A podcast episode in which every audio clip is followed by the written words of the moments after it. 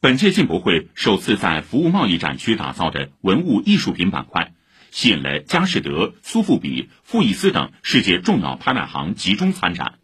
目前达成购买意向的艺术品货值已经上亿元。进博会的溢出效应将促进更多文物及艺术品进入中国。请听报道。莫奈的小艾丽的海角，草间弥生的大型雕塑作品《南瓜》，四叶草中这些难得一见的大师名作，让人仿佛置身于美术馆。在苏富比展区，张大千作于1948年的山水画《渭江》备受瞩目。相关负责人翁尔谦介绍，当年张大千创作的青城山八景，如今传世公开的仅有两幅，这便是其中之一。这幅作品呢，利用了董源巨然的构图，融合他自己的画风，也是他工笔最巅峰的时期的作品。当时用特制的纸去画的啊，为了展现出他这个烟云缭绕一点的这个效果。这次来进博会的客户啊，包含藏家的意向还有询问都非常多，我们还在深入的讨论跟沟通。佳士得展区，意大利现代主义艺术家莫迪利安尼的一幅人物肖像画，被认为是本届进博会价值最高的艺术品。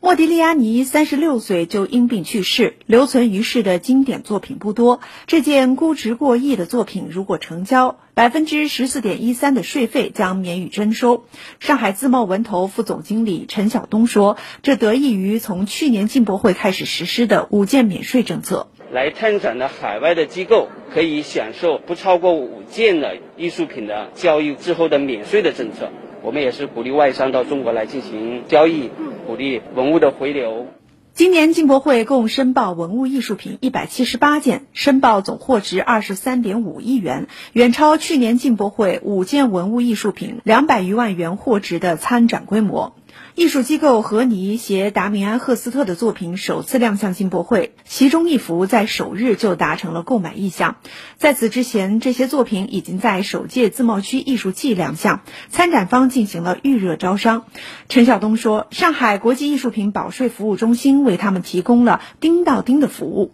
他从他展厅钉子上面把这幅画取下来。”然后到我们进博局这个定制上再把它挂上去，这中间的国际运输啊、贸易代理啊、审批的办理啊、查验啊，还有仓储的保险啊等等一系列的过程，就我们全流程来服务。所以说呢，客人就非常省心，非常放心。在国家文物局的支持下，上海进一步简化了文物临时进境、延期复出境的审批程序。上海自贸文投总经理蒋明卫表示，进博会之后，这些展品将先回到保税区储存，后续的清关留购也有充足的时间保证。那些没有成交的这个作品，它还可以有两个选择：一个是继续放在保税区陈列展览，拓展中国的潜在的市场；另外呢，就可以通过保税区很。快速的就复出境了，成交的这些文物类的、古物类的这些展品啊，还会有公益性的展示的安排，所以应该说，这进博会的溢出效应对于中国文物艺术品市场啊，还是比较明显的。以上由记者曹梦雅报道。